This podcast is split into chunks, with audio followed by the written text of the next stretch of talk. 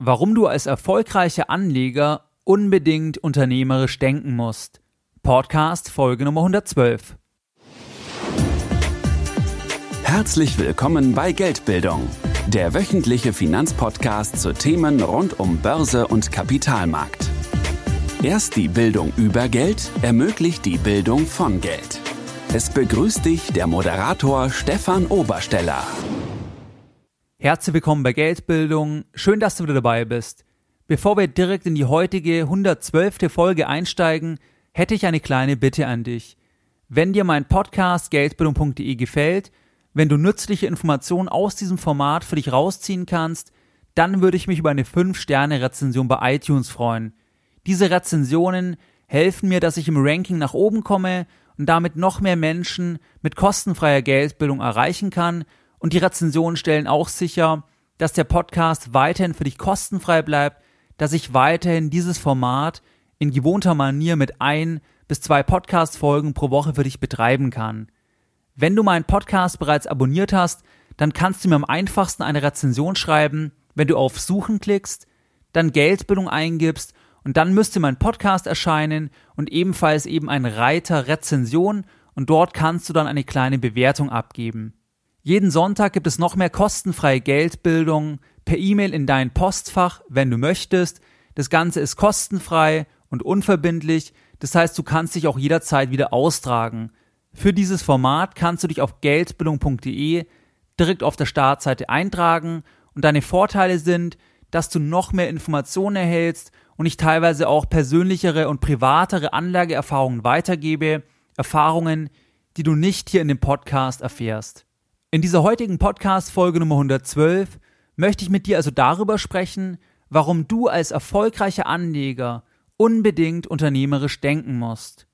Die Episode ist wie folgt aufgebaut, dass wir uns vier Punkte anschauen und wir hangeln uns durch diese vier Punkte und jeder der Punkte, der ist aus meiner Sicht als Selbstständiger, als Unternehmer zwingend, gleichzeitig ist dieser jeweilige Punkt aber auch zwingend und entscheidend, wenn du langfristig eben als Geldbilder erfolgreich sein möchtest an der Börse oder auch im Bereich Immobilien, egal in welchem Bereich der Geldanlage, ich glaube, diese vier Punkte sind universell enorm entscheidend und eben sollten Teil von deinem Mindset werden. Was ist der Punkt Nummer eins? Der Punkt Nummer eins ist, du musst unbedingt langfristig denken. Das heißt, wenn du erfolgreich sein möchtest an der Börse, wenn du eben viel Vermögen aufbauen möchtest oder eben dein aktuelles Vermögen einfach deutlich mehren möchtest, dann ist es ganz, ganz entscheidend, dass du langfristig denkst. Warum ist es entscheidend? Das ist entscheidend, weil du bei der Anlage immer im Häuser auf etwas verzichtest und erst die Früchte in der Zukunft bekommst. Das heißt, wenn du heute einen Sparplan hast, wo du monatlich zum Beispiel 300 Euro einsparst, dann verzichtest du heute auf die 300 Euro und du hoffst, dass du später in der Zukunft, also langfristig gesehen, Früchte von diesen 300 Euro ernten kannst, weil diese 300 Euro irgendwann zusätzlich eben für dich Euros generieren. Zusätzlich Euros generieren sie ab Tag 1, aber ein wirkliches Ergebnis im Sinne von einer großen Steigerung hast du natürlich nur sehr, sehr langfristig und hier sprechen wir eben von vielen Jahren oder sogar Jahrzehnten.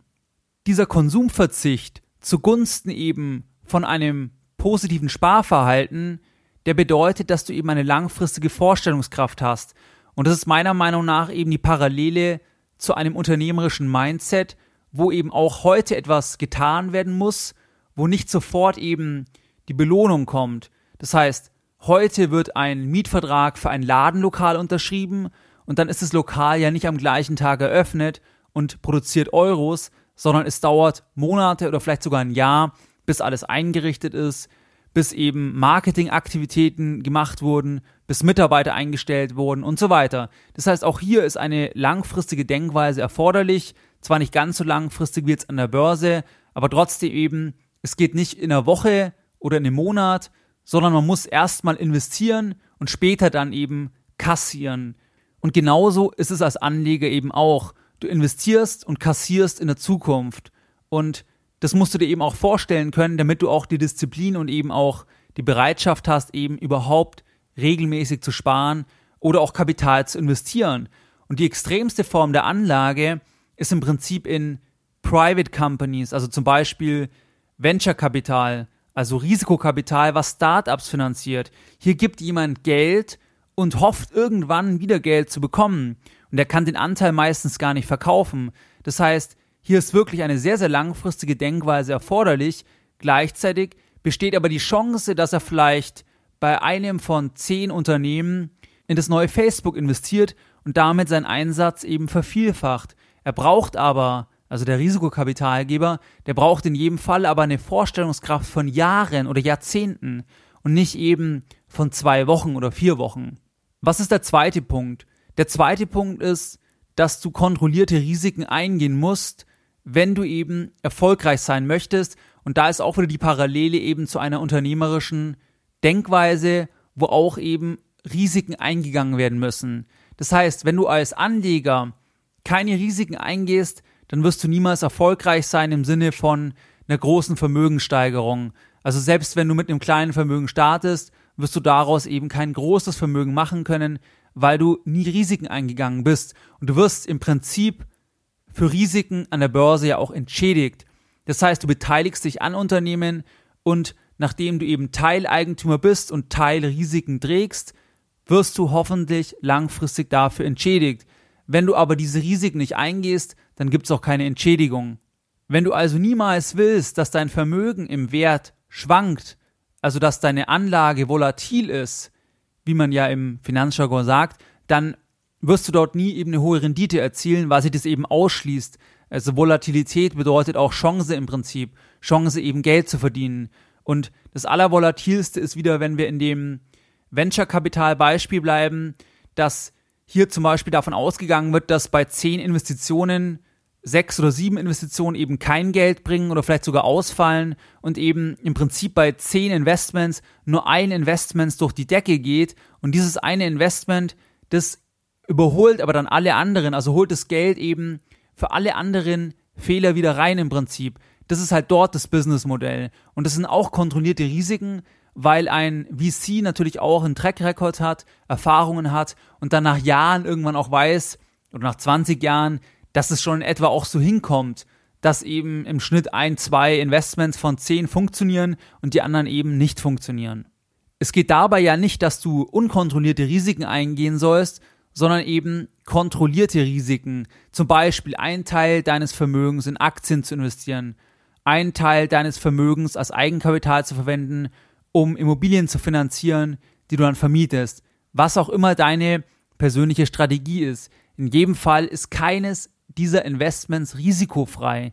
Risikofrei im Volksmunde wäre vielleicht Tagesgeld oder ein Sparbuch, aber selbst das ist nicht risikofrei, weil du dort natürlich langfristig massive Inflationsrisiken hast, wenn du das Geld wirklich über zehn Jahre einfach nur auf dem Sparbuch lässt.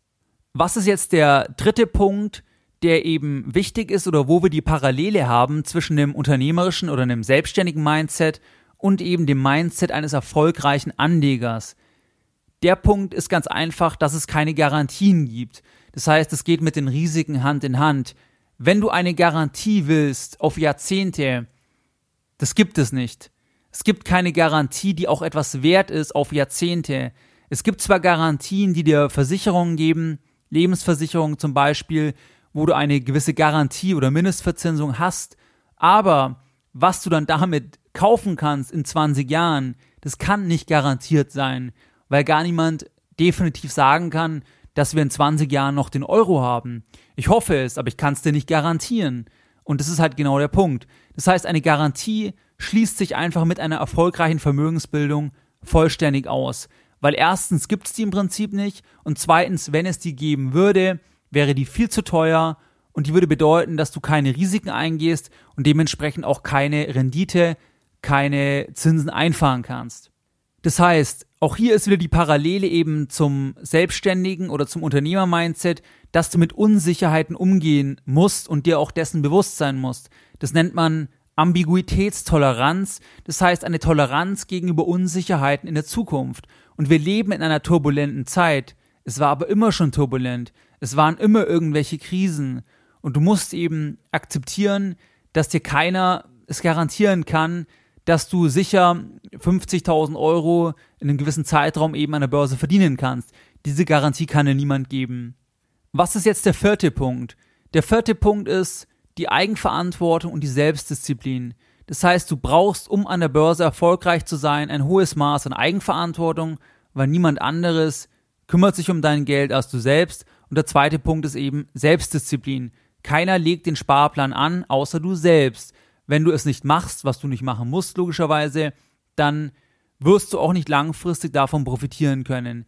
Die beiden Punkte, dort hast du auch wieder die Parallele eben zum Selbstständigen oder zum Unternehmer.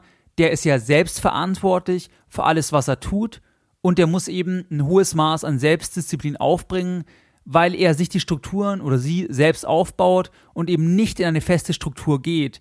Wenn du bei einem Konzern arbeitest, hast du den enormen Vorteil, dass du sehr, sehr gute Strukturen, die über Jahre sich entwickelt haben, eben vorfindest und dich dort eingliedern kannst. Und genau das hat der Selbstständige nicht, weil der baut sich die Strukturen selber. Und bei der Geldanlage solltest du eher wie ein Selbstständiger, wie ein Unternehmer denken und nicht eben wie ein Angestellter, ohne Wertung jetzt. Ganz einfach deswegen, weil dort eben keiner diesen Part für dich übernimmt, keiner baut dir die Strukturen im Prinzip bei deiner Geldanlage, keiner legt dir eben den Sparplan an. Das Thema Eigenverantwortung finde ich ganz, ganz entscheidend, weil keiner hat ein so hohes Interesse an deinem Geld wie du selbst. Keiner kann die wirkliche Verantwortung übernehmen, weil es geht nicht. Und dass das nicht funktioniert, dass eben andere Leute Verantwortung für dein Geld oder besser gesagt, dass Leute Verantwortung für Gelder Dritter übernehmen, das ist ja, so funktioniert ja auch Wirtschaft, so funktioniert jeder Konzern, ganz klar. Der Punkt ist halt der, besser ist es immer, wenn beides in einer Hand liegen, weil nur dann wahre Verantwortung entstehen kann. Wahre Verantwortung meiner Meinung nach entsteht nur, wenn du auch ökonomisch getroffen wirst. Wenn du dein Geld anlegst an der Börse, du liegst falsch, dann hast du die Verantwortung übernommen und du wirst ökonomisch getroffen. Deswegen wirst du wesentlich genauer hinschauen, was du eigentlich machst, weil eben du auch die Konsequenzen tragen musst.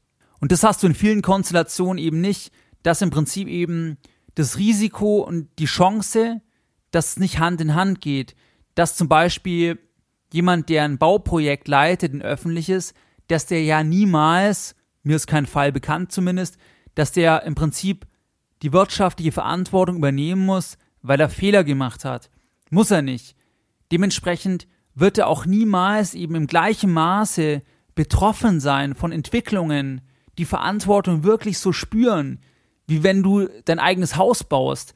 Weil wenn du dein eigenes Haus baust, dein eigenes Geld investierst, dann wirst du jeden Tag in der Bauphase daran denken, geht es alles gut, du wirst vorbeischauen, was machen die Handwerker und, und, und.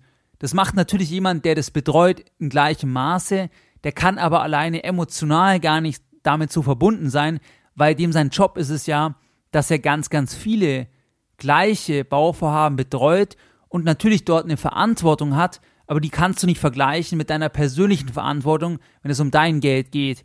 Und das ist auch der Grund meiner Meinung nach, warum viele Bauvorhaben von der öffentlichen Hand eben scheitern oder viel teurer sind als geplant, weil dort eben diese Verantwortung für das Geld niemals in gleicher Weise gegeben ist, wie zum Beispiel von einem privatwirtschaftlichen Bauunternehmer, der vielleicht mit Haus und Hof haften muss, wenn eben die Zeit oder auch irgendwie die Versprechungen nicht eingehalten werden. Das sind einfach zwei Paar Schuhe.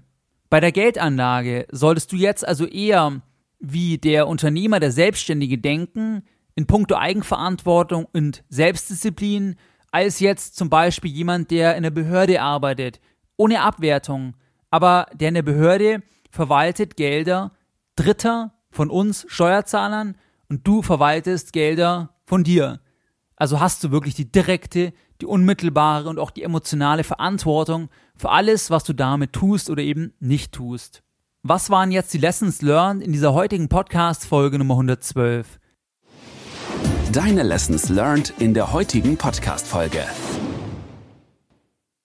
Wir haben uns vier Punkte angeschaut, die im Prinzip die Parallele zeigen zwischen einem erfolgreichen Anleger und eben einem unternehmerischen Mindset. Diese vier Punkte waren einmal langfristig denken, das heißt, du musst heute verzichten und hoffst irgendwann in der Zukunft dann Vorteile davon zu haben. Zweiter Punkt, kontrollierte Risiken eingehen.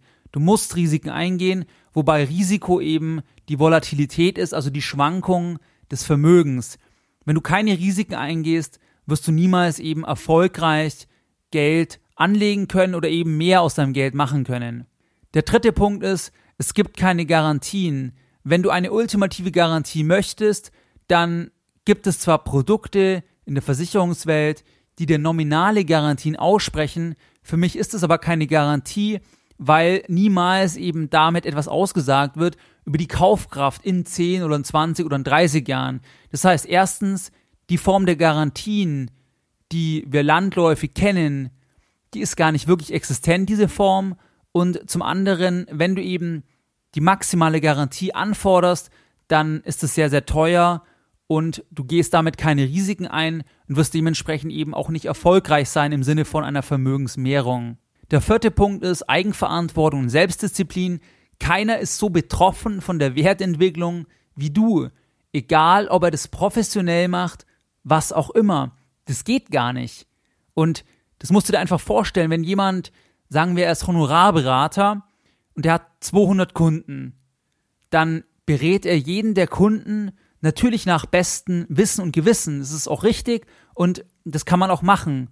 Nur der Punkt ist halt der, am Ende ist es trotzdem dein Geld und der kann ja nicht bei jedem der 200 betroffen sein, wenn sich jetzt die empfohlene Aktie schlecht entwickelt. Das ist gar nicht möglich, weil es ist nicht sein Geld. Er bekommt seinen Stundensatz und er ist nicht verantwortlich direkt dafür. Sofern er natürlich das alles dokumentiert, aufgeklärt hat und so weiter, wobei das auch wieder ein Deckmantel ist, weil wenn der Kunde das nicht versteht, was sich hinter den Begriffen verbirgt, dann ist das ganze Beratungsprotokoll, ja, dann lässt man sich das unterschreiben, aber ist dann auch nicht wirklich die Tinte wert in dem Sinne. Und dessen musst du dir bewusst sein, dass eben die Verantwortung bei dir liegt. Das war einfach der vierte Punkt und auch Selbstdisziplin, was hier mit reinspielt, dass eben nur du legst den Sparplan an, kein anderer kann dein Sparvorhaben vorantreiben, weil gar kein anderer Zugriff auf dein Konto hat. Also musst du es selbst machen. Du bist in der vollen Verantwortung. Wie du es gewohnt bist, möchte ich auch die heutige Podcast-Folge wieder mit einem Zitat beenden und heute ein Zitat von dem britischen Multimilliardär und dem Gründer der Virgin-Gruppe von Richard Branson. Sei mutig, aber zocke nicht. Mehr Informationen zu Themen rund um Börse und Kapitalmarkt findest du unter www.geldbildung.de. Und immer daran denken, Bildung hat die beste Rendite.